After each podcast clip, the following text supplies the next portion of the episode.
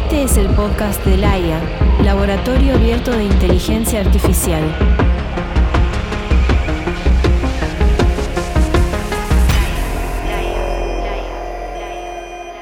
Bienvenidos al segundo episodio de Entre la Señal y el Ruido, nuestro podcast de Laia. Mi nombre es Sergio, acá estoy con David, con Cristian y bueno, se nos, se nos atrasó un poco la salida del segundo episodio, pero por buenas causas estuvimos haciendo un montón de cosas, un montón de actividades en Laia, en parte el armado de nuestro estudio para grabar el podcast. Esperamos acomodarnos un poco y sacarlo más regularmente eh, a partir de acá. No olviden suscribirse, likear, activar la, alarma para la salida. El podcast lo pueden escuchar en todas las aplicaciones más conocidas para, escuchar podcast y también en nuestro canal de YouTube que recientemente está armadito y que vamos a ir llenando con contenidos. Tenemos muchos episodios eh, en mente ya planificados acerca de neurociencias, eh, regulación y marco legal de las IAs, filosofía, el impacto económico que puede llegar a tener eh, estos modelos, el impacto social, cultural, aplicaciones concretas que tenemos hoy en día con respecto a la, a la IA. Bueno, mucho, mucho material, así que suscríbanse que si les interesa el tema van a encontrar mucha información. Bien, bueno, y, todos estos eh, últimos meses y semanas, la verdad que fue una agenda sumamente activa la que pudimos sostener. Eh, estamos con muchas actividades. Eh, bueno, algunas cuestiones un poco burocráticas y aburridas, como fundar una asociación civil, no es tan sencillo como... Bueno, no suena, no suena sencillo. No suena sencillo igual, pero bueno, estamos en ese proceso avanzando firmemente pudimos generar contactos y vínculos con eh, muchos actores, también del espacio de la inteligencia artificial, machine learning y demás. Eh, particularmente uno de los encuentros en los que pudimos participar en, la Universidad de Córdoba conocimos a Karen, quien bueno, va a estar hoy eh, como invitada. Y bueno, también tuvimos en la provincia de Santa Fe, recién llegamos de IA Litoral. un encuentro muy interesante. Bueno, probablemente tendremos algún invitado para profundizar en, en estas cosas también. Y pudimos participar del Summit de Creative Commons en México, que también fue realmente eh, más indicios y más material para, para explorar esta, creo, revolución en la que estamos metidos. Hicimos también varios cines de debate, creamos la página web, ¿sí? que está también disponible, igual que el, el, server de... Sí, nuestro laboratorio, lo que le da nombre a nuestra asociación, es un laboratorio físico, es un hardware que tenemos corriendo eh, disponible para bueno, eh, algunos artistas y investigadores y para nosotros mismos para explorar modelos abiertos y demás. Realizamos muchos, un par y seguimos haciendo, de hecho hoy tenemos uno más, encuentros, eh, donde exploramos herramientas de generación de imágenes, de sonidos, hoy vamos a trabajar un poco con música y sonido. Y también el plan es seguir haciendo esto y abriéndolos eh, cada vez más. Y bueno, no paramos, se van a venir seguramente muchos más encuentros, muchos más eh, investigaciones, más eh, cine debates. A mí el cine debate es un espacio que me gusta particularmente, parece muy lindo y interesante, siempre salen cosas interesantes y nos ayuda a transitar este turbulento mar en el que nos metimos. Exacto, las conclusiones que sacamos del cine debate quedan plasmadas en, el, en nuestra página en el blog. Así que hoy vamos a estar también hablando de, una película, un documental súper interesante. Coded eh, Bias. Coded Bias, sobre los sesgos en, estas, en estos modelos de inteligencia artificial. Y en unos días, calculo, va a estar también una síntesis y, y eso, y reflexiones sobre, sobre lo que hablamos en el cine debate.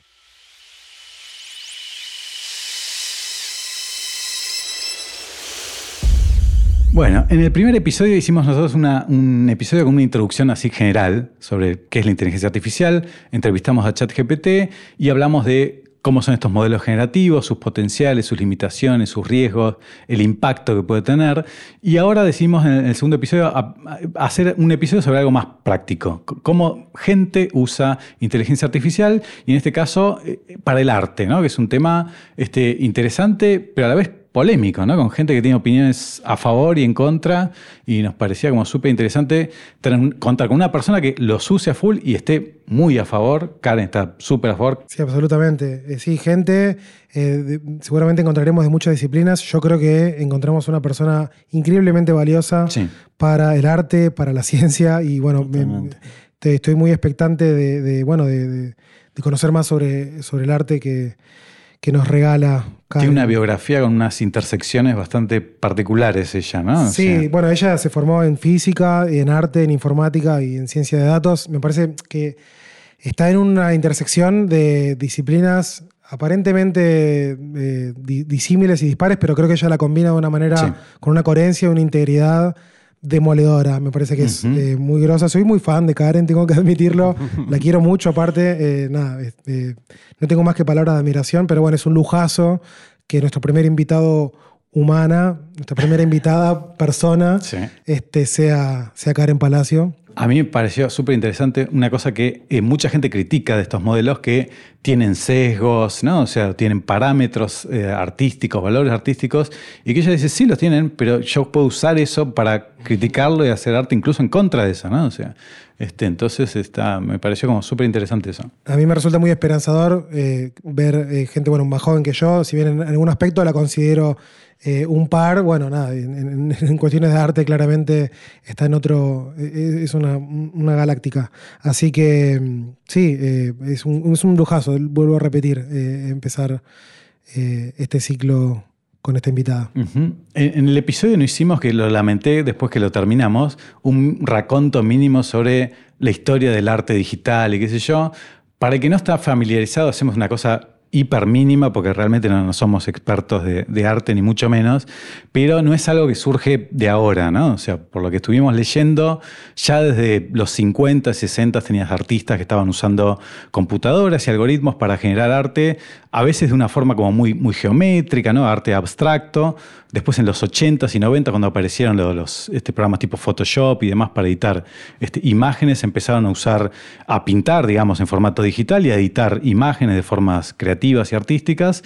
Y ahora en los últimos años han aparecido todos estos modelos de generación este, de arte y de imágenes y de video también y de otras cosas. Sí, sí, yo creo que en la música, como existe el género, el término música electrónica, se relaciona más, pero la verdad que todos los medios y todas las disciplinas artísticas creo que metieron más o menos las manos en, la tecnología. la tecnología y lo digital. En realidad la tecnología creo que el arte está muy vinculado a la tecnología como permanentemente. Totalmente. Siempre fue, como yo lo veo, una consecuencia de, la tecnología.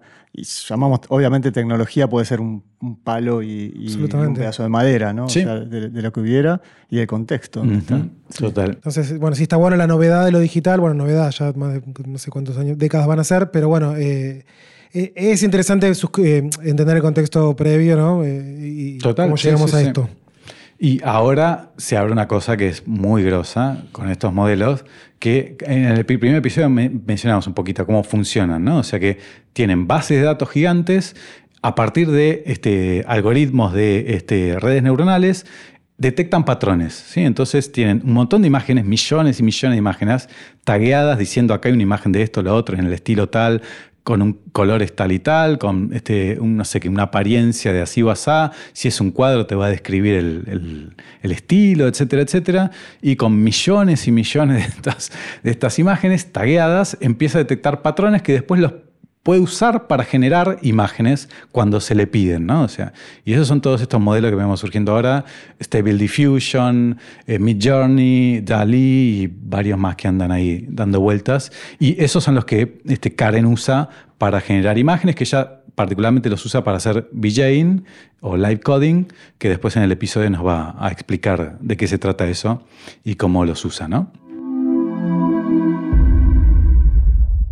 Bueno, Listamos un poquito muy rápidamente los temas que tratamos en el episodio. Este, fueron varios. Este, súper interesante el tema. Pero vimos, por ejemplo, qué es el arte digital, alguna de sus especificidades, ¿no? En qué, se distingue del arte convencional, por ejemplo, en que uno puede hacer varias versiones de, lo que uno está haciendo con bastante facilidad. Intervenirlo es, más, sencillo, hacer copias. El VJing y el live coding como forma de arte que muchas veces no se entiende. Cuando uno va a un concierto, un recital, ve imágenes proyectadas y nos, nos podemos imaginar cualquier cosa, de dónde están, de dónde vienen estas imágenes. Bueno, hay una persona ahí creando y, haciendo arte, eso es lo que hace Karen. Sí, sí. Vimos también cómo es el tema de eh, el uso de modelos de inteligencia artificial en el arte, cómo trabaja Karen con ellos, pero me imagino que varios artistas también hacen cosas más o menos similares. Eh, las posibilidades creativas que, estos modelos este, permiten, depender menos de la técnica y de estar demasiado tiempo quizás este, perfeccionando alguna técnica que, que nada, que nos quita tiempo para pensar ideas más interesantes y conceptos más interesantes, que en definitiva es lo que hace que el arte sea interesante y que tenga impacto, no sé, opinión personal, no sé. Eh, el surgimiento de capacidades emergentes, originalmente no planificadas en modelos de IA, y cómo se puede utilizar esto de nuevo con fines artísticos, la falta de control y entendimiento que en general tenemos sobre lo que pasa internamente en una red neuronal para que ésta llegue a un resultado, que esto eh, incluso le pasa a la gente que desarrolla estas herramientas, ¿no? En algún punto se pierde un poco el rastro.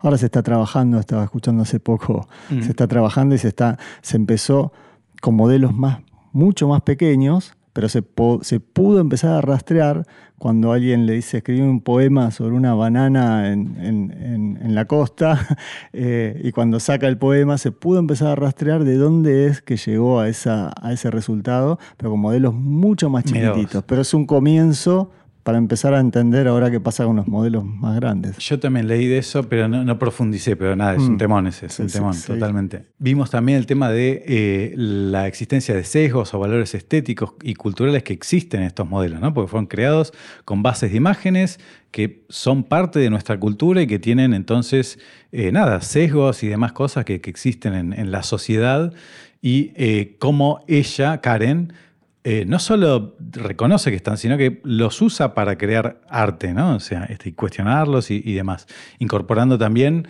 otras bases de, datos de imágenes y otros, otros sonidos, a veces cuando hace algo de, este, con, la música. Sí, lo, hace con un sentido, de, que, por, lo que hablamos con ella, de, responsabilidad que le trae, porque para ella el arte está cumpliendo una función, no es una cuestión pura y exclusivamente estética. Claramente para ella cumple y tiene que cumplir una función. Eh, y bueno, y lo hace a través de, estas herramientas que tienen que ayudar justo a eso, ¿no? También eh, estuvimos charlando sobre los problemas de antropomorfizar a la IA, ¿no? Algo que hemos hablado también en episodios anteriores, que bueno, es, algo que a veces parece inevitable, que no podemos hacer más que nos sale, es lo primero que nos sale, pero bueno, tiene sus, sus, sus consecuencias y bueno, hay alternativas para, y herramientas para, mitigar eso. Nos habla sobre modelos de IA para generación de audio y, específicamente cuáles utiliza, lo cual es muy, muy interesante para la gente que quiere eh, trabajar con esto o divertirse y jugar un poco con esto. Sí, y después tratamos algunos temas como más, más eh, filosóficos, digamos, este, sobre si estos modelos este, de inteligencia artificial generativa pueden cambiar o no el rol del artista, cómo, ¿no? O sea, obviamente es muy inicial esto, es muy especulativo, pero, está pasando, eh, es una, discusión este, interesante, ¿no? O sea, ella mencionó al final este, si puede cambiar o no esta cosa así de la escasez de la obra de arte como algo que le da valor, ¿no? O sea, con estos, estos este, el arte digital en general y, el arte generado con inteligencia artificial es como que nada, no hace escaso la obra y no hace escasa también la habilidad para generar algunas eh, técnicas y demás. Entonces, nada, como que rompe esta cosa así que existió siempre, ¿no? El arte de la escasez como fuente de, su valor. Entre otros temas, ¿no? O sea, entre otros temas, hay mucho más, así que si, si les parece ya podemos pasar a escuchar pasemos, pasemos. a Karen.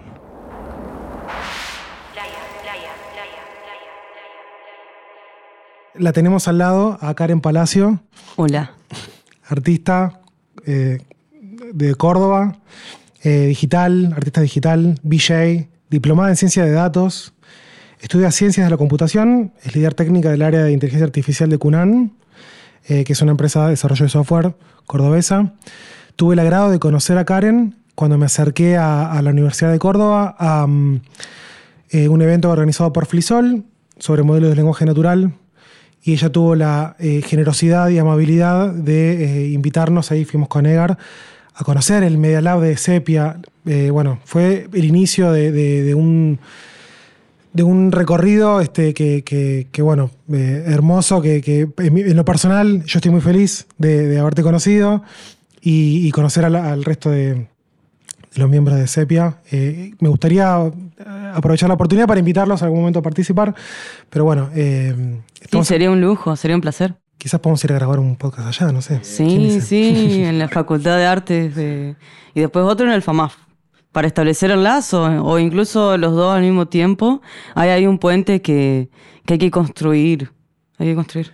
Sí, hay, hay un desafío para federalizar más eh, eh, todo el mundo, para la Argentina particularmente, pero bueno, eh, me encantó el campus. no sé si se habla mucho desde afuera de Córdoba del hermoso campus universitario que tiene la Universidad de Córdoba. Bueno, esta cosa de que, que se, se respira eh, las distintas disciplinas y, y- y universidades mientras vas caminando, mientras vas viendo a los chicos. ¿Cómo, cómo fue tu recorrido en la, en la universidad? ¿Dónde vos empezaste en la parte de, exactas? No, yo empecé en el FAMAF, que no es exactas, eh, ahí hay como una pica, una pequeña pica entre la Facultad de Exactas y el FAMAF. Eh, el FAMAF es la Facultad de Matemática, Astronomía, Física y Computación, pero no lo decimos. Eh, y yo empecé estudiando física. Eh, hice unos tres años y me di cuenta que no me gustaba física. Eh, pero sí me gustaba mucho matemática, hice todas las matemáticas de esa carrera y bueno, ante, el- ante este descubrimiento y realización y hacerme cargo de eso de que no me gustaba física, eh, crisis existencial mediante, me pasé a artes visuales por una cuestión de impulso pulsional, como decir, bueno, creo que a mí me gustaba dibujar cuando era chica, así que eh, crisis existencial me voy a artes visuales.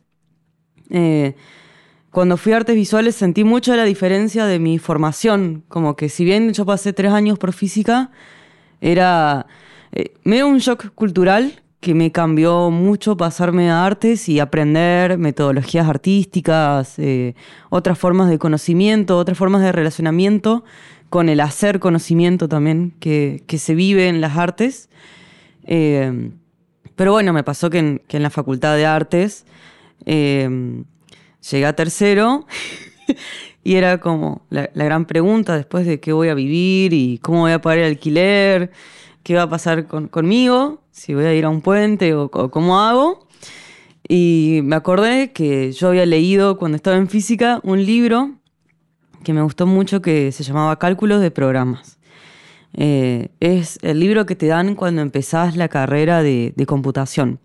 Y tiene toda la, parte formal de la computación que relaciona la programación con eh, lo que es el álgebra de programas.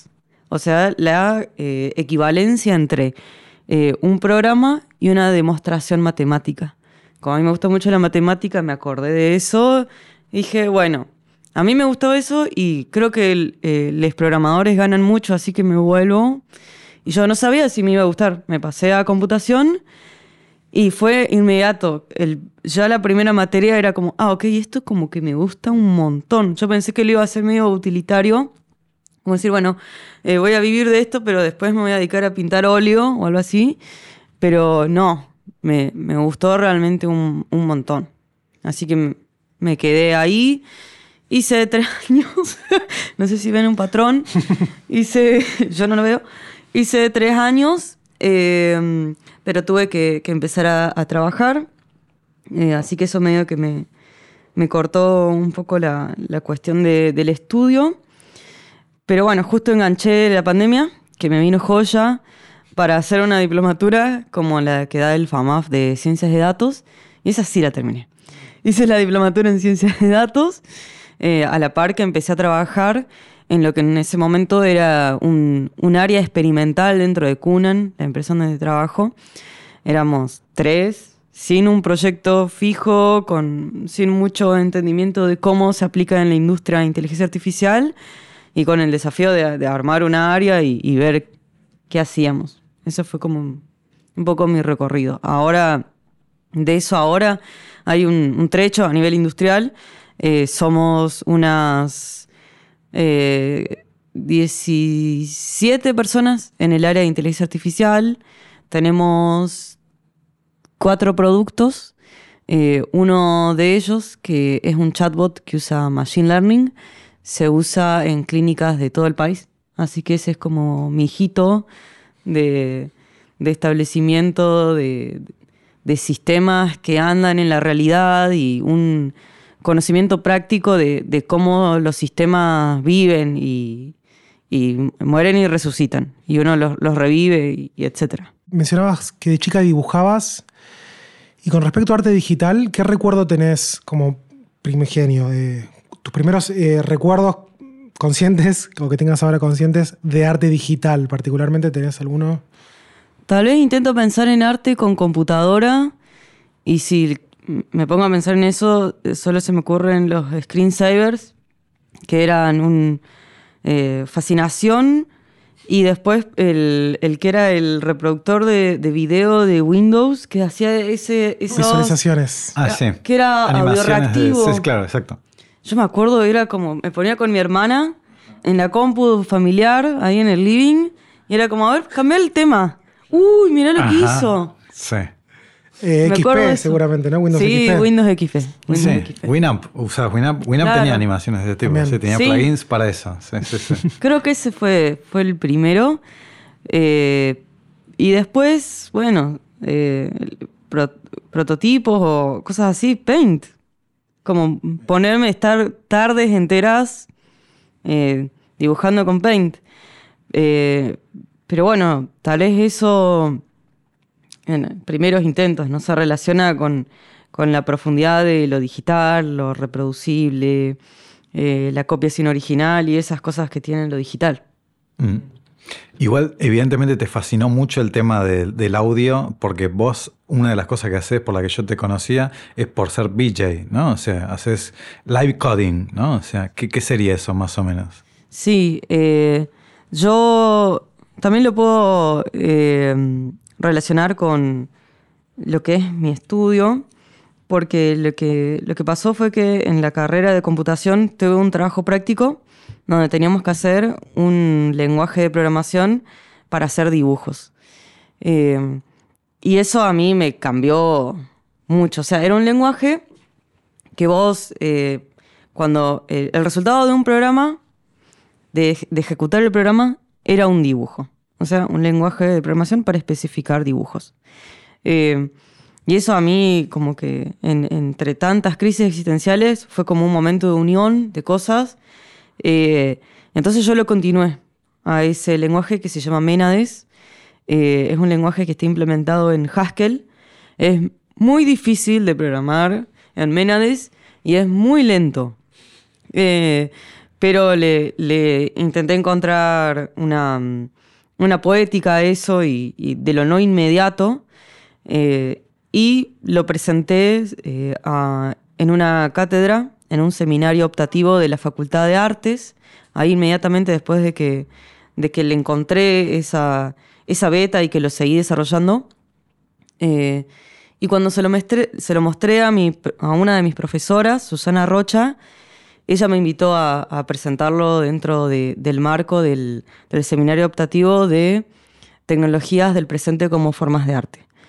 Y eso también me dio una posibilidad de darle un marco teórico, porque ahora tenía que ponerme a estudiar. Un marco teórico para decir que esto era arte. Yo que me había, venía de física, todo tan científico, me fui a arte, eh, que era un arte muy tradicional, porque en la Facultad de Artes es todo muy de, eh, pintor al óleo. Me fui a computación, de nuevo era todo como muy científico, porque son ciencias de la computación, y tenía que encontrar ese híbrido. Eh, ahí descubrí eh, Sadie Plant, que ahora tal vez sea medio vintage, pero es parte de, la, eh, de las raíces de las teorías feministas de la tecnología y de una recuperación de una historia oculta de aportes de las mujeres en, en la historia de lo digital. Y yo con eso eh, pude presentar en, varios lados Ménades. Al mes de que yo presenté eso, eh, conocí a un amigo, eh, Mariano Berrotarán, que le conté, che, yo estoy haciendo con Haskell mi lenguaje, quiero ver si lo puedo usar para el vivo, pero lo que pasa es que es muy lento y me gusta que sea lento. Y él me dijo, no, vos tenés que conocer Hydra o Hydra. Yo dije, bueno, me fijo. A la tarde, esa misma tarde me puse a, a probarlo y dije, uh, ¿qué, ¿qué acabo de encontrar? ¿Qué es esto? Bueno, eh, al otro día le dije, ok, vamos a hacer esto a partir de ahora. Al mes estaba teniendo mi primera performance de live coding, eh, sin saber casi nada del VJing, sin haberle prestado atención, sin saber qué era. Entonces, creo que eso es algo muy común que pasa, que no se sabe eh, el rol de les VJs, ni qué implica el, hacer visuales dentro de los eventos. Para nuestra audiencia que quizás no conozca, yo he visto cosas en Hydra, pero ¿podrías describir eh, para gente de a pie, no formada en cuestiones técnicas, Sí, o el rol del VJ incluso, que Sí. quizás alguien no lo conozca, ¿no? O sea, Hydra y el rol del VJ? Claro. Sería. Bien. Entonces, el VJing eh, tiene que ver con eh, el usar pantallas o proyectores para eh, armar un discurso visual que se relacione con el, el discurso sonoro de un evento eh, y además con eh, una realidad arquitectónica, un- una situación lumínica y un contexto de un evento. ¿no? Todas esas son vertientes de, de las visuales. Obvio, cuando yo empecé, eso yo no sabía. Yo quería dibujar y eh, tirar código. Eh, pero bueno, el oficio del VJ es tomar decisiones respecto a eso. Entonces, es como una, una danza de coordinación donde tenés que estar viendo las luces para qué están, para dónde están yendo, el sonido, qué está haciendo. Tenés que saber las convenciones de los géneros musicales, porque la gente espera que las visuales, por ejemplo, de un sunset, sean eh, tal vez unas playas, unas palmeras, y si es house, unas cosas tribales, y si es techno, querés ver las calaveras y las serpientes. Y entonces saber las convenciones te hace poder tomar decisiones eh, discursivas. Si lo rompo esa convención, eh, si lo sigo, si me quedo piola, si no aporto algo nuevo, o si quiero yo poner mi marca. Entonces, dentro de lo que es el VJing hay como varias corrientes. Lo que yo hago es hacerlo con código. Para eso uso un lenguaje de programación que se llama Hydra o Hydra. Menciono los dos nombres porque lo voy a decir de las dos formas distintas y ya- porque ya me conozco. Que es un lenguaje que hizo Olivia Jack, una artista programadora eh, mexicana estadounidense, eh, que está basado ese lenguaje en el funcionamiento de los sintetizadores modulares analógicos. ok. Entonces, vos cuando eh, programás en Hydra, estás pensando en modular la luz, así como un sintetizador modular modula una señal eléctrica para transformarla en sonido. Eh, esa es como la base. Cuando vos eh, lo ves, eh, se ve como letras y números con muchos paréntesis, pero eh, mientras nosotros estamos live codeando, o sea, programando en vivo, estamos pensando en esa analogía sinestésica entre eh, la modulación, los cables, las perillas, que en el código se ve como, como números y paréntesis. A mí lo que, lo que me, me gustó de, de lo que mostraste hace un ratito es que cuando vos estás en la performance y estás haciendo esto, la gente no solo ve eh, las imágenes generadas, sino ve el código. Entonces hay algo ahí medio que, que me encantó, que es medio hipnótico de estar mirando las dos cosas, ¿viste? es como que estás mirando las palabras y los números y a qué están dando forma a eso. Eh, me, Claro. parece mucho, y me parece mucho más interesante que solamente ver las imágenes, por lo que hablábamos, porque vos ves las imágenes y podés pensar que eso es grabado, no sé, descargado de cualquier lugar. Es bastante. Es como una declaración, ¿no? Que estás diciendo. Estás mostrando, de alguna forma estás señalando. eh, no quiero ser eh, exagerado, pero como eh, señalando lo- la manera en que se está produciendo eso, ¿no? Como Sí, los no es exagerado. los Es, medios de Es producción, arte digo, siendo ¿no? creado. Sí, sí, no, ese es eh, una de las de los postulados del live coding es igualar, poner en un mismo nivel los métodos de producción con los resultados. Ah, entonces no estaba flasheando, es parte de la propuesta. Bien, no flasheaste bien. y de hecho es algo que es eh, muy posta del, del arte digital, muy en el core. Incluso desde los 80 y los 90 se estudia eso, cómo lo digital eh, implica una interrelación bastante única entre ese método y, el, y el resultado. Y además, si bien hay, hay varias posturas dentro del live coding, yo siempre muestro el código. Para mí es un acto también de divulgación, hasta te diría de evangelización, del uso de, de la programación eh, para fines eh, no lucrativos, para que no... No estoy programando para que una empresa aumente un 5% de revenue en su quarter.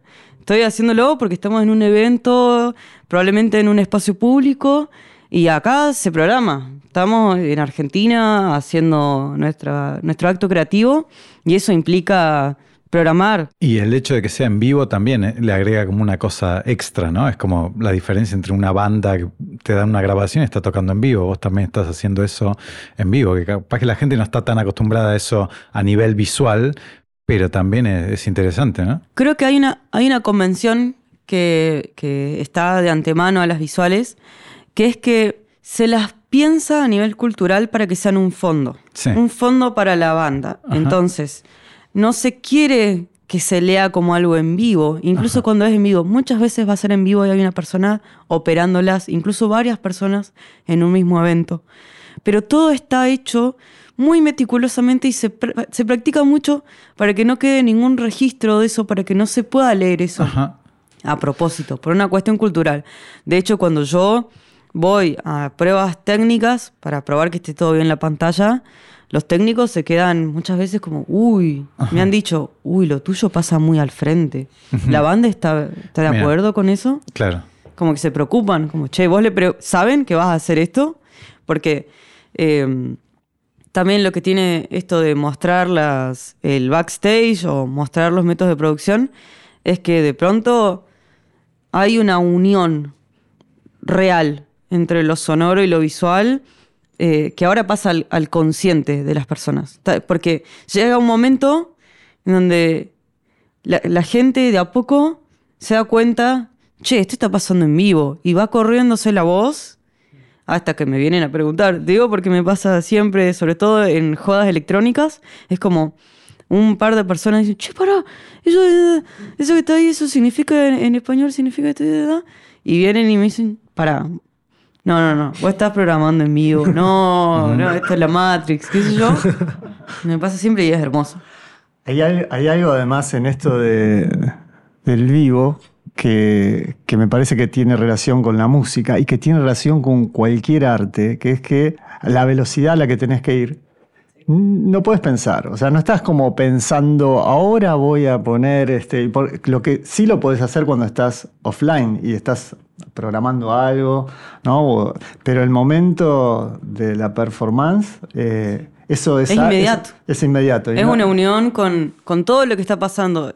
Yo, bueno, es muy, es muy interesante la sensación, porque es muy exigente eh, el acto performático del live coding, por lo menos por la forma en que yo opero, que es muy intenso. Si se ponen a ver algún video van a ver que programo mucho, además, no es que me quedo, que llego a algo y digo, ah, listo, quedo. No, yo a mí me gusta esa sensación de exigencia que es tanto mental, porque tengo que estar recordando cada una de las perillas de cada uno de los módulos de ese cinte que estoy operando, porque me los tengo que aprender de memoria, me tengo que imaginar más o menos previamente cuál va a ser el resultado visual, Eh, tengo que estar eh, interpretando a nivel sonoro qué es lo que está pasando y, dónde va, va a ir, por ejemplo, si hay eh, una, una meseta, seguro que después va a haber un pico. Entonces yo tengo que estar pensando, ok, tengo que hacer un dibujo que después yo pueda hacer que explote y que acompañe ese pico, y lo tengo que hacer ahora, tengo que ir escribiendo mientras estoy escribiendo el anterior para yo después poder transicionar. Y a todo esto en el medio, como estoy programando, estoy metiendo errores. Entonces también hay una cuestión emocional muy, de mucha exigencia. Tremendo, sí, es muy exigente. Es muy exigente en donde yo me voy a ir equivocando, sobre todo Ajá. si estoy programando mucho tiempo. Yo he hecho performances de ocho horas seguidas. Y ahí es como, es muy heavy la parte emocional, porque llega un momento en que dejas de entender, como dijiste vos, llega un momento en donde no, no pensás más, ya es como el cuerpo, algo más primitivo actuando intuitivamente solo, y una, una conexión yo lo pienso a nivel circuito, o sea, es todo mi cuerpo conectado con toda mi computadora, conectado a todo el sonido, todos los DJs o la banda con la luz, la arquitectura y las personas, porque yo cambio mis visuales dependiendo de cómo las personas reaccionan. Por ejemplo, a mí no me gusta que la gente hable tanto si estamos ahí haciendo una perfo, sobre todo si es corta.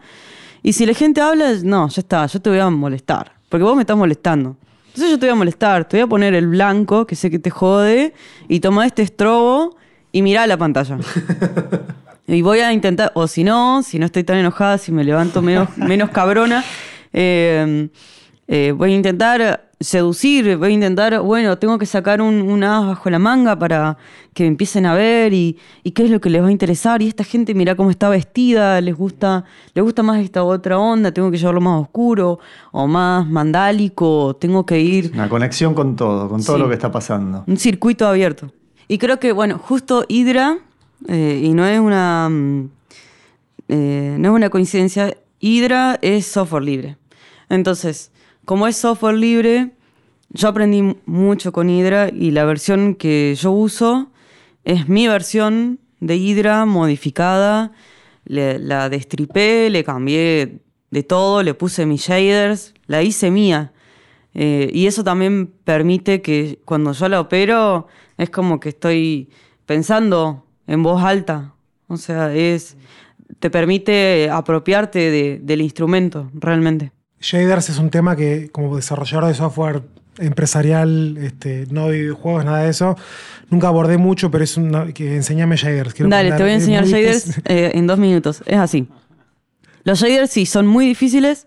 De hecho, es considerado como uno de los. El GLSL, que es el lenguaje que implementa los shaders, es considerado uno de los lenguajes más difíciles de aprender.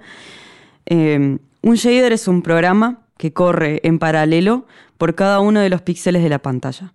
Entonces, tal vez ustedes están acostumbrados a la definición de programa como una serie de instrucciones que resuelve un problema. Eso es secuencial, es un paradigma de la programación. Acá esto cambia. Los shaders trabajan de otra forma, trabajan en paralelo.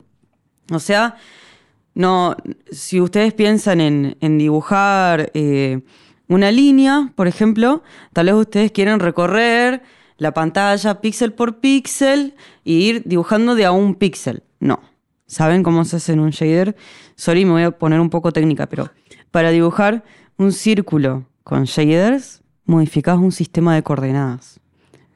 O sea, en vez de pensar en sistemas cartesianos, en X, en Y, lo que haces es pensar en eh, coordenadas polares. ¿Por qué? Porque si vos dibujás una línea en una esfera proyectada tenés un círculo. Bueno, ese tipo de, cosas son las que uno piensa cuando está haciendo shaders. Entonces, por abajo, lo que ustedes tal vez vean como transformaciones visuales, siempre van a ser transformaciones en un sistema de coordenadas. En vez de mover el, el lápiz, cuando uno dibuja con shaders, uno mueve el papel. También eso, de esa forma se lo puede pensar. Y en tres dimensiones, ¿no? Sí. sí. Eh, sí, bueno, es un tema, una, cuenta pendiente que tengo como desarrollador de software. Aprender bien, sentirme cómodo en un contexto de shaders, nunca lo logré todavía justamente porque es un paradigma bastante distinto. Eh, pero bueno, nada, no quería dejar de aprovechar la oportunidad para manguearte ahí que me des un cursito, Perfecto. unos tips. Bueno, tuvimos la, el honor de, que eh, Karen sea la primera artista que utilizó, eh, habitó nuestro laboratorio eh, para producir algunos assets o no sé cómo los llamas, eh, piezas, para después utilizar en un set en vivo que justo se, sincronizaron las estrellas y, pude ir a, verte tocar en vivo. Estuviste en Doom Park, el, hoy es viernes, esto fue el miércoles a la noche. y bueno, y fue, fue como... me gustó porque fue continuar este, eh, conociendo, que, Laia siga conociendo a Karen, conocer tu arte eh, en vivo, digamos, ¿no? que sos una live coder, así que conocerlo en vivo es la manera correcta, digamos, de, estar ahí. Y, bueno, y también fue como eh, una de las primeras cosas públicas que, está haciendo Laia, nuestra organización. Así que bueno, yo sentí como una, gran confluencia de lindas cosas. Y bueno, me aprovecho para preguntarte cómo incorporas a tu arte la inteligencia artificial y bueno, que charlemos un poquito de inteligencia artificial en general. Dale. Bueno, una de las formas en que utilizo inteligencia artificial en, en mis prácticas artísticas es para la producción, como decís vos, de semillas o assets o como lo quieras pensar. Yo lo pienso como semillas. eh, de manera previa a las performances, eh, busco, genero de manera iterativa, haciendo pasar de un modelo a otro eh, resultados, eh, eh, glitchándolos y después pasándolo de nuevo por modelos y haciendo ese tipo de flujos para obtener videos que yo los uso para mezclar en vivo. Entonces, eh, yo hago esto porque todavía los modelos no, no tienen la performance adecuada para lo que es el vivo, que necesitan una cierta cantidad de frames per second. Y además porque introduce una cuestión de latencia por red, networking, que no es apta para el vivo. Entonces, para hasta que todavía, hasta que no corra eh, Stable Diffusion eh, 24 frames per second, lo voy a usar eh, con un trabajo de preproducción de videos. Habían prometido para febrero de este año, habían prometido 30 cuadros por segundo. en- eh, bueno, todavía no sucedió. No sé si lo tienen no lo largaron o no existe, no sabemos. Pero bueno, lo estamos esperando y, y sí, claramente Karen va a ser de las primeras en, en- en estar ahí, el- primera en la fila. Vos lo que haces, Karen, a ver si entendí bien, es como una animación con alguna herramienta de inteligencia artificial que después la vas a, a usar en una performance tuya. Generas un chaboncito que está bailando, no, no sé, algo que después vos en algún momento cuando estás programando decís, sale el chaboncito bailando o lo que sea, no sé, si querés dar un ejemplo. Pero básicamente es eso el uso que le das. Claro, por ejemplo, en la perfo en Doom Park, eh, que hice usando el nodo de Laia, eh, generé mm, videos con modelos que son text to video, text to image, eh, image to video y video to video, en relación a una idea que me, me, no sé, me atrae mucho, que es eh, serpientes que se meten adentro de orejas y serpientes que tienen en su cuerpo orejas y la relación esa Claro. media esotérica entre el escuchar y el, eh, la cuestión media primitiva del ritmo. Está y bueno, está bueno. Eso, entonces yo creo que yo juego mucho con lo que es eh, el estrobo y, y el flashear una imagen un segundo y ocultarla para generar una cuestión subliminal y también inconsciente eh, a nivel perceptivo de la gente que está en ese lugar. Así que produje mm, en relación a eso. Eso implica, como te imaginarás, en realidad us- uso muchos modelos. Y es un trabajo de mucha curaduría, de producir mucho, tirar el 80%, rearmar, volver a empezar. Es, es realmente muy iterativo. Es una forma de hacer eh, arte que, que es nueva, ¿no? O sea, la, la- la posibilidad que tengan estas herramientas de hacer un montón de versiones, decir un poquito más de esto, esto sí, o sea, y generar distintas copias de esto y eh, nada, te, te da una libertad que antes capaz que, o sea, no puedo estar un año y medio haciendo distintas versiones de esto. Sí. Este, ahora es un poco más fácil. Nos- más allá de la libertad, creo que hay algo más profundo que tiene que ver con un cambio de, de temporalidades y de sensación o conciencia de temporalidades de la máquina. Yo me acuerdo cuando eh, salió Stable Diffusion, que lo usé me- bastante al toque de que, salió, lo pude hacer andar en las compus del, del CECAD, del Centro de Cómputo de Alto Desempeño de la UNC. Eh, fue, sentía un quiebre, un quiebre mental. Fue como, wow, una sensación de lo digital hecho cuerpo en mí, como lo infinito que es la imagen digital, que no tiene, no tiene un límite en, en las modificaciones. Eh, y eso habla de, de una, de una diferencia entre, entre lo maquínico eh, y lo, lo biológico que tenemos nosotros como Sí. humanos. Es mucho más fácil. eh, o sea, vos, vos pi- pi- pienso yo, no sé de arte, ¿no? Pero me imagino que aún di- dibujar bien, no sé qué, una serpiente, como vos decís, capaz que son semanas de intentar y de hacer modificaciones, qué sé yo, y capaz que con esto eh, podés, incursionar en técnicas y en estilos de arte, qué sé yo, como mucho más fácil. Entonces, a, a nivel creativo, capaz que a nivel técnico vos perdés quizás la habilidad de vos perfeccionarte técnicamente en hacer, no sé, escamas de reptiles, ¿sí? de todas las formas posibles, pero te da una creatividad de decir, ah, voy a, poner reptiles acá. Y sí, no estuviste que estar tres meses de tu vida perfeccionando las escamas, no, y lo mezclaste con otra cosa que es una técnica nueva, y eso me imagino que, eh, nada, te abre una cantidad de posibilidades que es, es grosso, me imagino. Sí, incluso más allá de eso, te, hable- te abre la posibilidad a generar registro de cosas de las cuales no hay registro por cuestiones geopolíticas o por cuestiones de accesibilidad. Te permite eh, generar fabulaciones también. O sea, entras de lleno en lo que es la creación de, de imaginarios alternativos. Y eso es algo que no es, tal vez no era inmediato o era algo, es algo que se descubre de manera mm, a través de la serendipia, que es algo muy, muy, muy característico de todos los avances de Machine Learning. Es como, me acuerdo cuando salió mm, GPT-2 eh, y se fue descubriendo que no fue entrenado para traducir de un lenguaje Sí. a otro, pero tiene la capacidad de traducir de un Sí. lenguaje a otro. Eh, no fue entre estos modelos, había otro modelo, no me acuerdo cuál, eh, no fue entrenado para pasar de, de un dato no estructurado a un dato estructurado. Pero vos lo prompteás y lo Sí. hace. Bueno, eso, el Machine Learning tiene esas cuestiones de serendipia inesperadas que se descubren casi como, más que se inventan, se descubren esas cosas. A ver si te entiendo. Vos, vos ves capacidades emergentes en programas de creación visual, por ejemplo, de video, etcétera, que te hablan de algo detrás de quien produjo eso. ¿En Te ese sentido lo decís? Te hablan de los métodos por los cuales se distribuyen las imágenes. y eso, ese tipo de cosas estás hablando.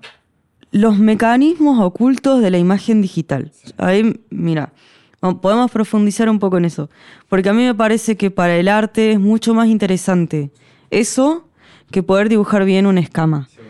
Realmente dibujar bien una escama, nada, podés ha- hacer una plotera, encontrás el algoritmo o te pones tres años en una carrera de arte y lo sacás.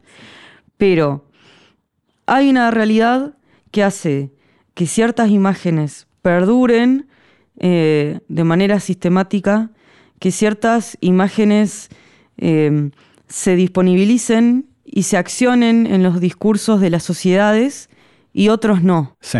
A través del uso eh, y del relacionamiento con el Machine Learning, podemos reflexionar acerca de eso, porque en estos modelos están cristalizadas las lógicas de eh, esos mecanismos invisibles de la imagen digital.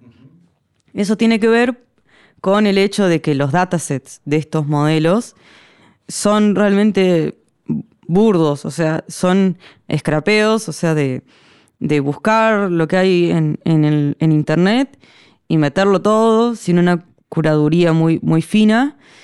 Y eso hace que haya quedado cristalizado esas distribuciones de las imágenes que hay en Internet.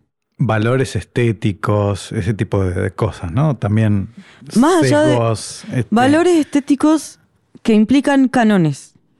Cánones estéticos, te diría. No solo cánones estéticos, sino detrás de cómo se produce una imagen, hay convenciones sociales que hacen que si vos prompteás, por ejemplo, doctor, te aparezca un hombre vestido de una cierta forma y no una mujer. O si pones lo más zarpado es, si te- yo que soy programadora siempre que, que, eh, sale un modelo nuevo, pongo programmer. Y prompteo a ver qué imagen sale. Y siempre sale un barbudo, pelado, de 30 años, blanco. Bueno, ahí hay, hay un campo fértil para el arte, eh, que, es es, te diría yo, lo más interesante eh, más allá de las capacidades miméticas de estos modelos, ese es, ese es el campo fértil, el poder reflexionar sobre la sociedad y la creación de imágenes. ¿Vos haces algo al respecto de esto a, a nivel artístico? O sea, ¿cómo vos ves, por ejemplo, esta cosa que vos decís de los programadores o algo así que vos decís, eso es claramente un sesgo, un criterio estético, artístico que yo no comparto? ¿Cómo haces arte de alguna forma como para contrastarte con esto, lo Yo- que sea? Yo en mi práctica rescato mucho la historia de las mujeres en la programación y tengo, te diré yo, como una troncal que es búsqueda de archivo, búsqueda de eh, medio que estoy todo el tiempo bajándome revistas viejas, eh, vintage, de los 50, los 60 de, de programación y hago recortes. Porque hay mucha parte de la historia de la mujer en la computación que no se sabe, que es que la computación a nivel histórico por la mayor cantidad de tiempo fue una labor femenina. Sí, total. De hecho, computadora, computadora era la persona. Era la- sí, la o sea, persona, que mujer. cálculo, sí, que corría los algoritmos eh, con su hardware biológico. sí. Eh, entonces, hay esa historia que hace relativamente poco eh, se shifteó, se cambió, y yo intento rescatar eso. ¿Cómo lo hago? Y con mi archivo personal y con unión de archivos, por ejemplo, trabajo mucho con el archivo del eh, doctor en ciencias de la computación y el arqueólogo computacional Nicolás Wolovic, que fue profe mío de la, eh, de la carrera de ciencias de la computación. Y él tiene un archivo muy interesante de imágenes de la historia de la programación eh, argentina. Entonces, trabajo con, con esos archivos y hago performances audiovisuales en relación a eso. Por ejemplo, Hace poco, con mi dúo eh, en el que participo junto con Mariano Sosa Álvarez, que se llama Un Not, hicimos, estrenamos nuestro set audiovisual que se llama Pioneras, en donde yo estaba live codeando con, con ese archivo y él estaba sintetizando en, en vivo con su, eh, como si fuera un dataset, su, su archivo de samples de sonidos de pioneras de la música electrónica, eh, Daphne Oram, eh, Paulino Oliveros, Susan Ciani, eh, todas las pioneras de la música electrónica. Entonces ahí hay, intento establecer esa relación y enunciarla, accionarla en espacios para que se vuelva a difundir eh, estas imágenes, porque de nuevo las imágenes construyen discursos, eh, los discursos construyen sentidos y los sentidos después construyen la realidad. Entonces, como artista yo lo relaciono así. Eh, no sé si tuviste oportunidad de leer a Mario Lebrero. No, Es un escritor uruguayo. Ah, él, él tenía también una, una teoría, una idea de qué son las imágenes y qué es la imaginación, que no tiene nada que ver con pensar disparates o, o tiene que ver con otra cosa que tiene más que ver con la construcción de la realidad, ¿no? Como, como- bueno, nada, le quiero mucho a, Mario Lebrero, autor que falleció, pero que a través de su obra me habla eh, permanentemente. yo creo que está muy relacionado, porque como, como bien decías también vos, eh, la democratización de los medios de construcción de imágenes eh, permite la construcción de imaginarios. Y eso es lo que yo intento rescatar en mi obra, la capacidad de generar registros de cosas que no tienen registro y de relacionar imágenes que no se relacionan eh, o que si se relacionan no circulan, imágenes que no están en internet, que no se pueden encontrar. eh, es crear, es modificar el imaginario popular. Igual eso lo haces tomándote un trabajo extra, ¿no? Porque uno pensaría, ¿no? Que estos modelos este, de generación de imágenes usan bancos de datos de imágenes que, eh, nada, siguen sesgos y criterios y valores artísticos y culturales que la sociedad ya tiene, pero vos haces un trabajo extra, no por usar eso, sino por criticarlo, por incorporar otro tipo de bancos de imágenes distintos, etcétera. Pero uno podría pensar quizás, no sé si es una postura que compartís, pero este, me gustaría conocer tu opinión, que justamente estos modelos en ese sentido como que limitan, ¿no? O sea, quizás este, a nivel valores estéticos o sesgos y demás, ¿no? O sea, como más bien reproducen cosas que ya existen, ¿no?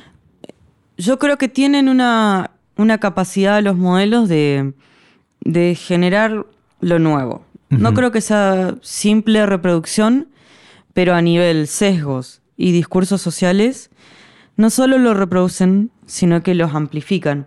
Y eso es algo que está estudiado ya.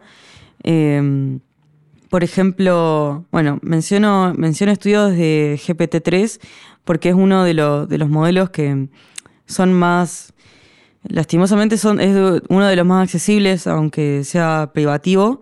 Eh, y se vio que eh, cuando se lo prompteaba, o sea, se le daba eh, una, un, prompt, una sentencia queriendo inducir a una respuesta en relación a, un personaje ficticio que tiene ciertos sesgos, presenta un eh, siete veces más de sesgos que una persona real que tiene esa postura política.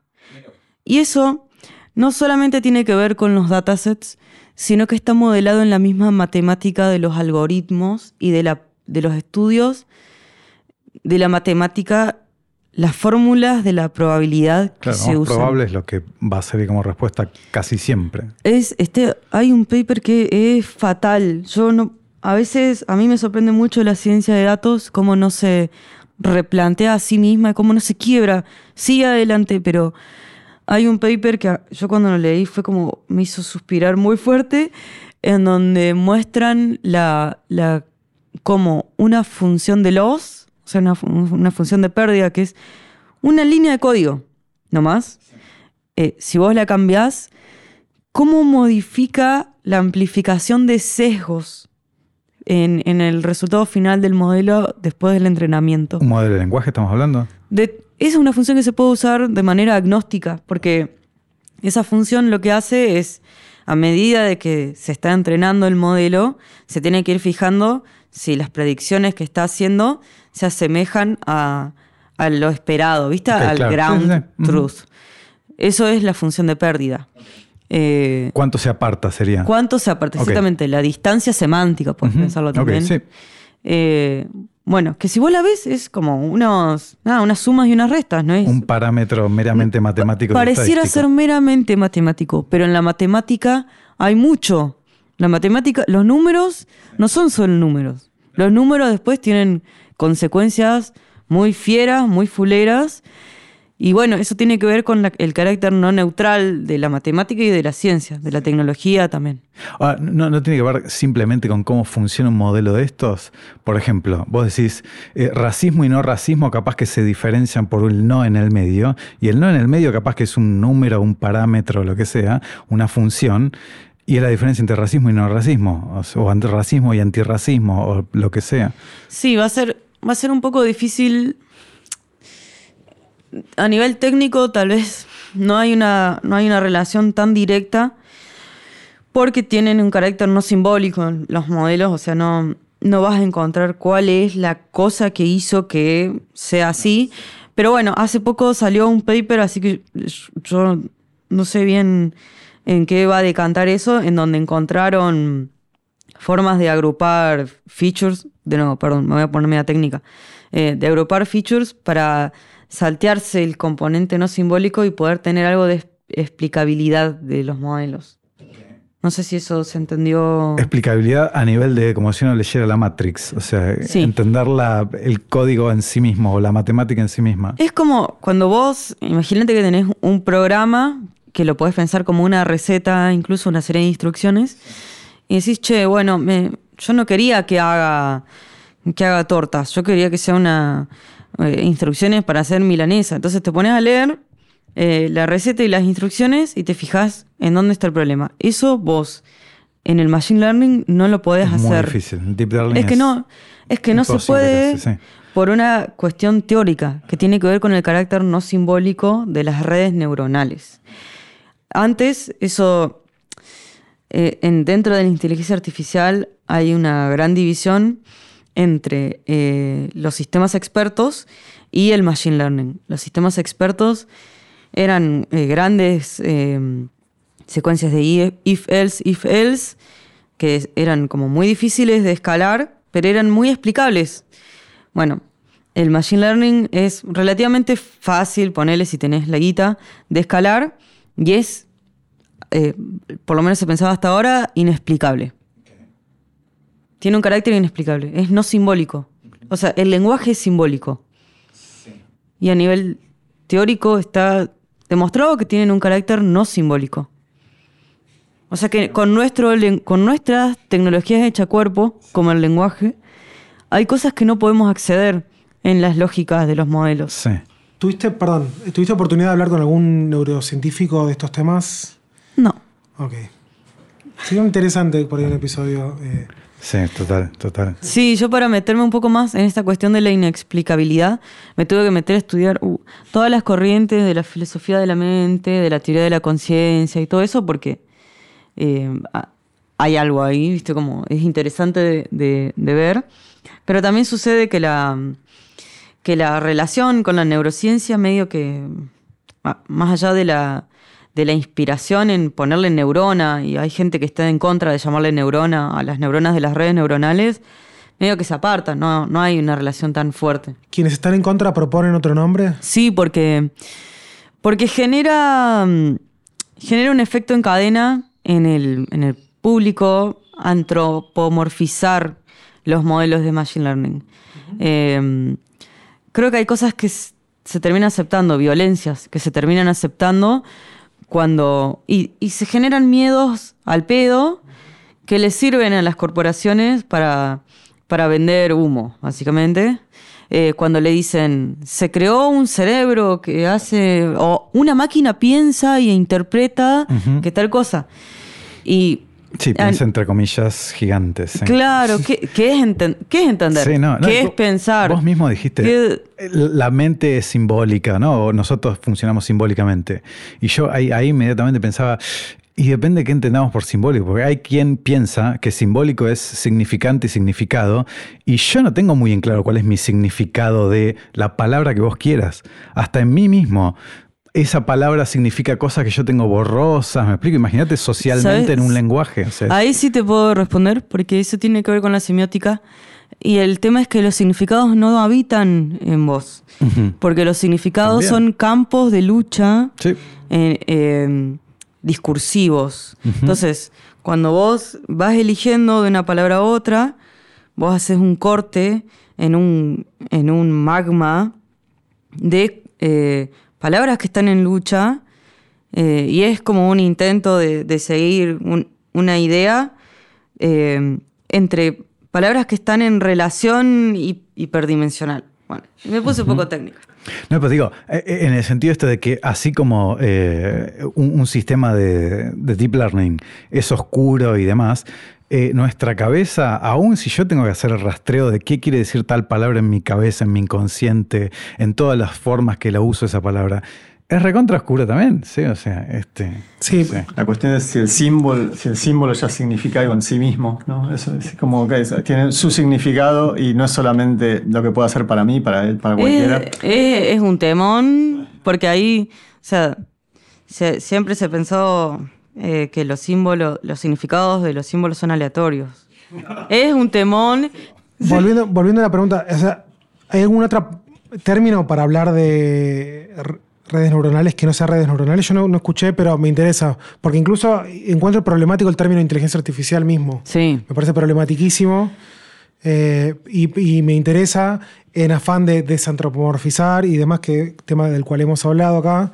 eh, creo que ahí hay, bueno, un territorio, territorio de disputa, como bien decías vos, y, y bueno, celebro que en este espacio estemos hablando de estas cosas. Pensemos un nombre para las redes neuronales. Eh, Es muy difícil luchar contra todo el marketing. Es muy, es muy difícil. Inteligencia artificial no vas a encontrar un mejor término que a todas las corporaciones y demás cosas les interese, me parece. En un momento hablaste de que estos modelos eh, tienen todos estos sesgos y amplificados un montón de veces, pero dijiste también como que de todas formas tienen una capacidad productiva. ¿Podés hablar un poco más de eso? ¿Te parece que, o sea, estamos hablando de creatividad? ¿Tienen una capacidad creativa a pesar de, de basarse en todos estos datasets y tener todos estos sesgos y decir, "S- tenemos como estos resultados de los que no podemos salir porque lo tomaron de acá indiscriminadamente? ¿Te parece que a pesar de eso podemos tener resultados creativos? Es extraño, o sea, te debería repreguntar qué es lo creativo. Si me preguntás de, de algo nuevo, entre comillas, ponele, algo que no estaba en los datasets, sí.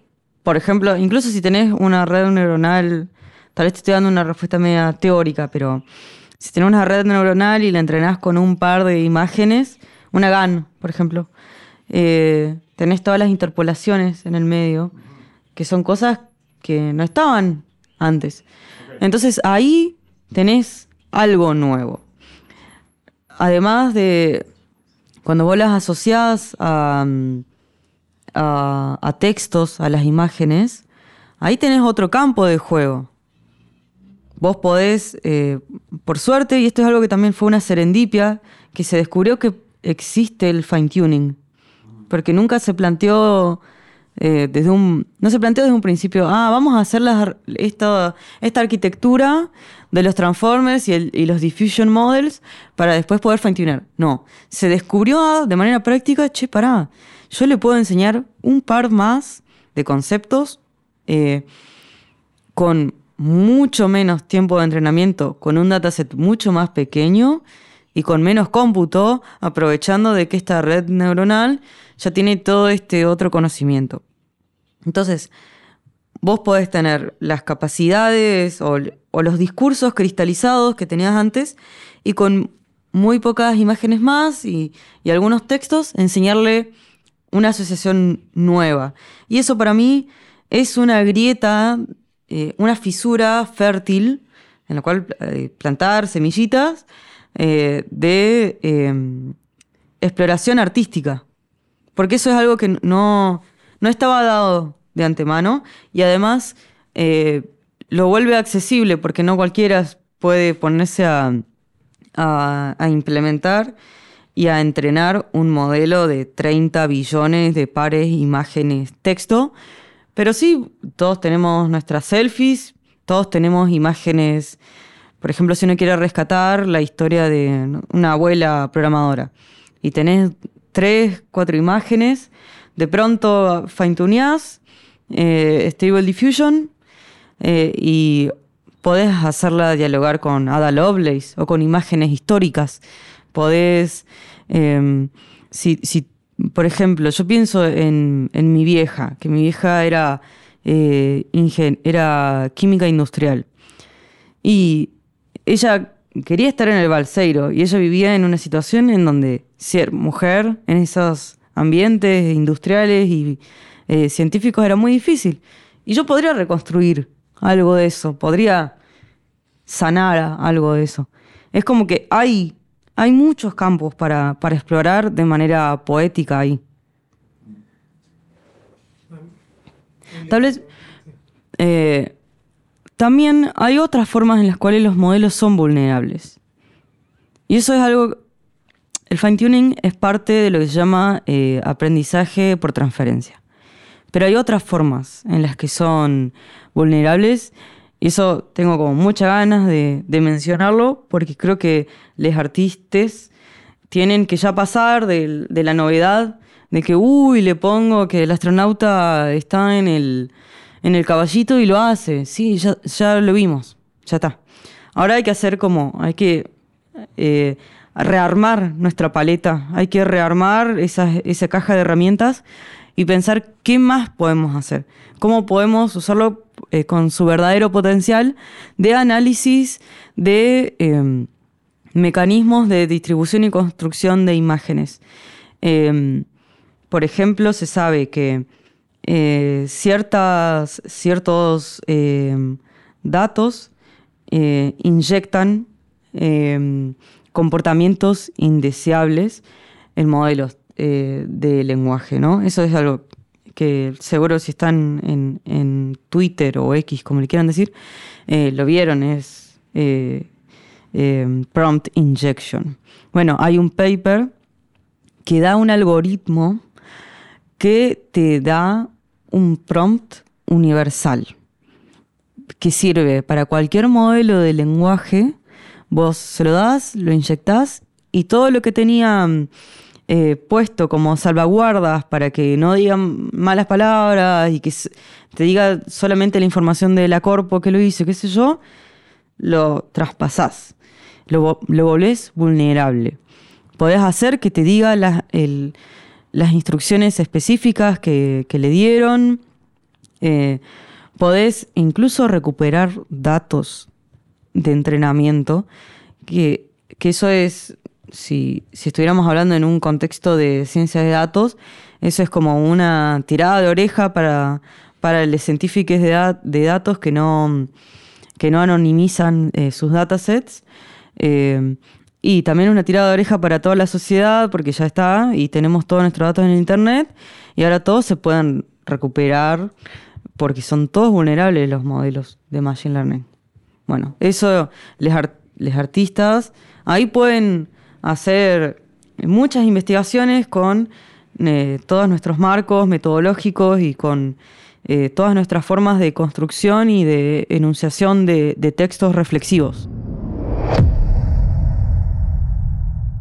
Hay un software que vos me estuviste mencionando, no me acuerdo el nombre, lo quiero conocer, pero que entiendo que implementa algunas cuestiones ahí de reconocimiento de instrumentos, este, que es software libre además, que... ¿Cómo era su nombre? Audio Stellar.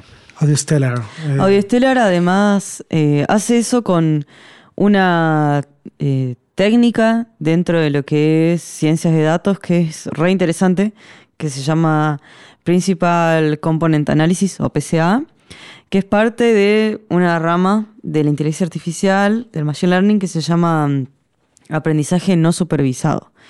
Eh, entonces, tal vez estamos más acostumbrados a pensar en el aprendizaje supervisado, en donde tenés un dataset anotado de, de pares, entrada-salida. Tipo, para esta entrada quiero esta salida.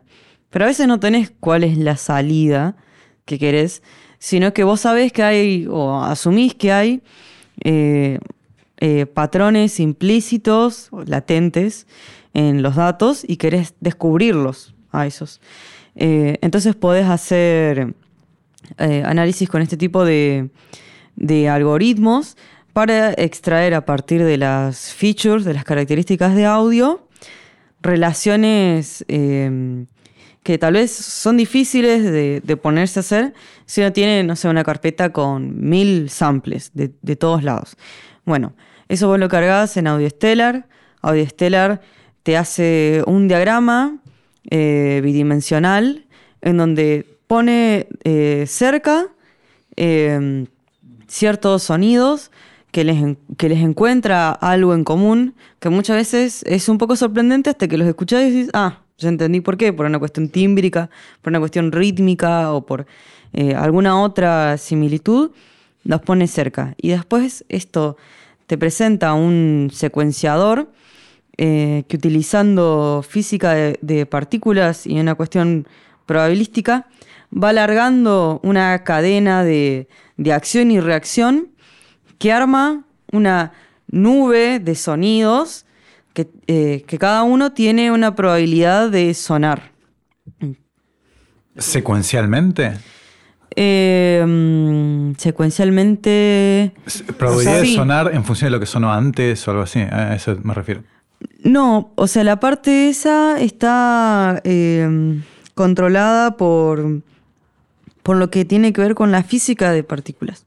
O sea, lo que pasa es que como están agrupadas en, en ese espacio XY por similitud, y es interesante que suene una después de la otra porque hay una relación sonora entre ellas. Vos lo ves como una, como una especie de constelación. Claro, eh, por eso se llama audioestelar. Ok, Se ve como una constelación eh, que por atrás es lo que te presenta el PCA, que es muy hermoso el PCA para todo. Además, eh, me parece destacable que es un desarrollo argentino, que es software libre. O sea, todo bien. Me parece que Bien, te- bien. completa todas las casilleras de lo que se necesita algo para que yo llegue a mi casa esta noche y me lo instale y lo pruebe. Exactamente. Espero que todos los que están escuchando hagan lo mismo. ¿Y toma una librería propia que, que vos tenés en tu compu o toma sonidos, librería que está en la nube? ¿Cómo- ¿De dónde va esos sonidos que agrupa salen de por- tuyos? Claro, vos le das un directorio o, carpeta Sí. de samples y, ahí va, y hace- y te arma. sí, la constelación loca. Sí, no, no hace el reconocimiento de instrumentos, que por ahí vos eh, una vez habíamos hablado, Sergio, que, que- Sí. que te vendría bien para tu profesión, pero sí hace un análisis ahí. Bueno, es un approach hacia, hacia algo así. Tal vez más artístico, más que técnico. como- Es que es un instrumento. Claro. Mm. Ok, genial. Estuvimos hablando un poquito de modelos de audio también. Yo le perdí un poco el rastro estos últimos meses a modelos de sonido, Music Gen y demás. Sí. ¿Tuviste experiencia vos con modelos generativos de sonido? ¿Qué estuviste usando? ¿Cómo fue tu, tu experiencia? Sí, bastantes, de todo. Desde Jukebox eh, hasta Music Gen 1 y 2, porque ya salió la 2. Eh, audio LDM, usé Bark también. Eh, usé un montón más que no me acuerdo el nombre. Tengo una carpeta que es Music ML. Ah, ese es el nombre de otro. Sí, y sí. adentro hay otro que se llama Music ML, adentro de esa carpeta, porque hay uno que se llama así. Eh, y nada, son como, tengo 10 modelos. Cuando sale algo lo pruebo. Sobre todo para ver si lo puedo romper fácil. Y si lo puedo romper fácil, le meto. ¿A qué llamas romper? Y yo lo primero que hago cuando, cuando me encuentro ante un modelo de, de música nuevo, primero es leo la descripción del modelo, a ver qué están, qué pregonan, qué prometen. Digo, ah, sí, bueno, a ver, veamos.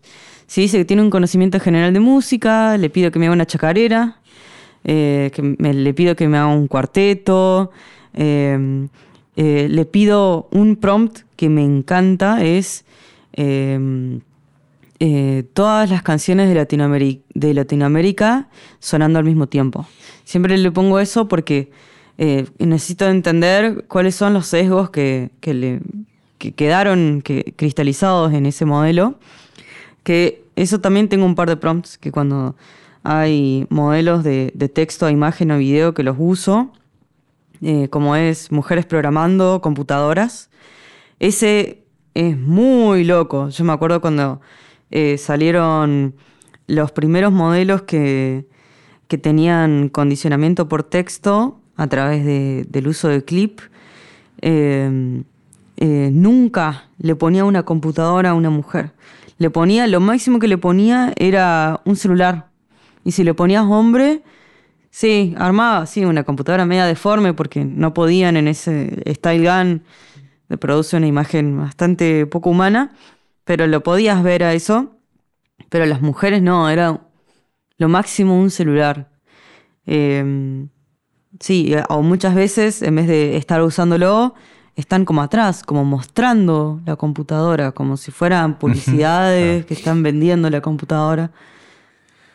Me pregunto si estas pruebas que vos haces, que bueno, que ahora las estamos publicando acá en internet, eh, yo vengo reflexionando sobre si no deberíamos tener como organización la IA y las personas, y bueno, y, y insto también a otras organizaciones a tener como un- una especie de test propio y medio secreto, interno, para probar. Porque si lo publicás, te, te- si, si eh, OpenAI quiere caer- caerte bien a vos ahora, va a agarrar tus prompts y los va a hacer muy bien, sin realmente resolver el- los problemas de base, ¿no? O sea, si pachea eh, Facebook o Meta, como se llame, eh, para que estos modelos generen chacarera, porque yo publiqué que, que- qué un onda. éxito. A mí me encantó. Sí, Pero yo creo que yo preferiría que sea público y que sea como medio en red, porque creo que cada, cada uno de los artistas que usamos Machine Learning tenemos nuestra propia eh, suite de, de test de romper, de detección de, che, a ver por dónde lado va. Eh, cosas como eh, The Most Beautiful Girl in the World, ¿viste? Lo probás como para ver, a ver qué tan eurocentrista sos vos, loco. Eh, esas cosas eh, estaría bueno que lo, lo compartamos Sí. eh, y que también nos interesemos por eso. Tengo el recuerdo de un- un- una persona que quiero que venga a acercarse al espacio y no lo estoy logrando, eh, pero es una persona que trabaja con... Ya, ya- Una tirada de oreja. sí. Vení. Eh, es, es uno de los chicos de Ameo, ¿no? que, que a través de un amigo en común, eh, que una- un mes antes, un mes y medio antes de, de- de la, de la foto del Papa con la campera, yo eh, lo invité porque, che, tenés que probar esto, boludo, mirá lo que es Stable Diffusion, qué sé yo. Y un- la- una de las primeras cosas que hice es el Papa en distintas situaciones. Y a Megan Fox, disfrazada de zorro, en un auto Volkswagen Fox. Pero ah, claro. Eh, y no, muy, muy divertido. Digo, y dije, este chabón claramente tiene que estar haciendo estas cosas y, y- y jugando con nosotros. Bueno, no lo estoy logrando. Espero que, que- No sé si llegará a escuchar esto, pero bueno, quiero que venga. Decí el nombre. No, no, no, no, no voy a decir su nombre, pero espero que venga.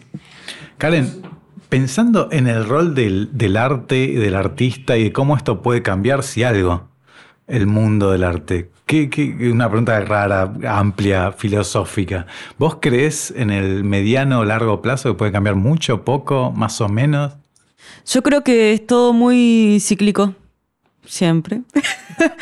Eh, y es, dentro de, de- de las artes, lo vemos muy parecido a lo que pasó con la fotografía. O sea, dentro de las artes ya tenemos como varias experiencias en donde se acababa el mundo. Es como que la, la imagen intenta morir, la, la imagen a mano eh, intenta morir de muchas formas, con distintas tecnologías. Eh, y tal vez al final termina transformándose más que morir y tal vez cristalizándose en otros entes. Eh, la fotografía es como un caso de, de estudio de lo que tiene que ver con la imagen reproducible infinitamente, esas cosas. Si bien en un principio costó que la fotografía perdure y hasta que se digitalizó, ahí hubo como un espacio liminal.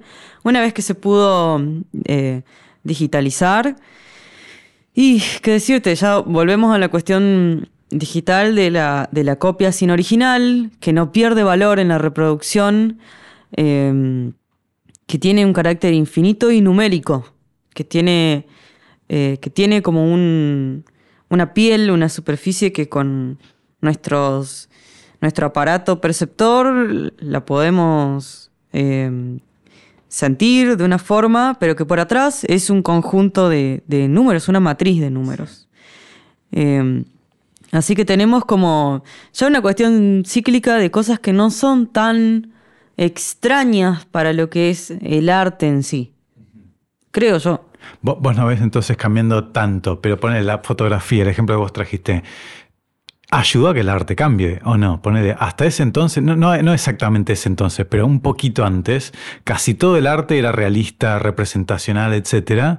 Y capaz que ayudó, capaz que otras cosas ayudaron, ¿no? La Primera Guerra especialmente después, ¿no? O sea, en que la gente dijo, no, vamos a hacer arte de otra forma. O sea, Entiendo. ¿Y esto no puede generar eso también?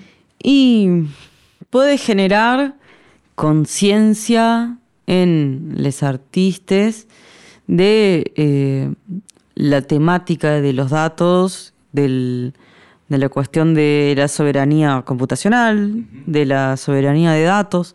Puede generar esas cosas, eh, pero lo que pasa es que, sí, está bien, con el diario del lunes todos podemos decir, ah, bueno, la fotografía no era tanto.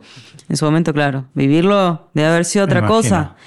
Pero la fotografía es parte de como de una historia también del grabado, en donde ya se pensaba la copia, la reproducción, y se intentaba tomar el infinito, eh, intentando atribuirle valor a lo que es escaso, que es como una de las raíces del- de la disputa de qué es el arte. Es más artístico lo que es difícil de hacer Total, sí. porque es más único y lo que es único yo lo puedo acumular por mucho tiempo en mi tesoro y yo puedo justificar mi posición social porque acumulé una- Cosas únicas. cosas, valoradas porque objetos son escasos.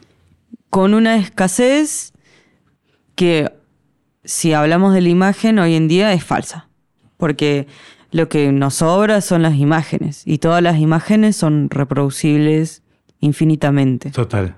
Ahora, eso yo pensaba, tipo, historia del arte, ¿no? O sea, como que muchas veces ha pasado que tecnologías han permitido que barreras técnicas se hagan menos infranqueables, digamos.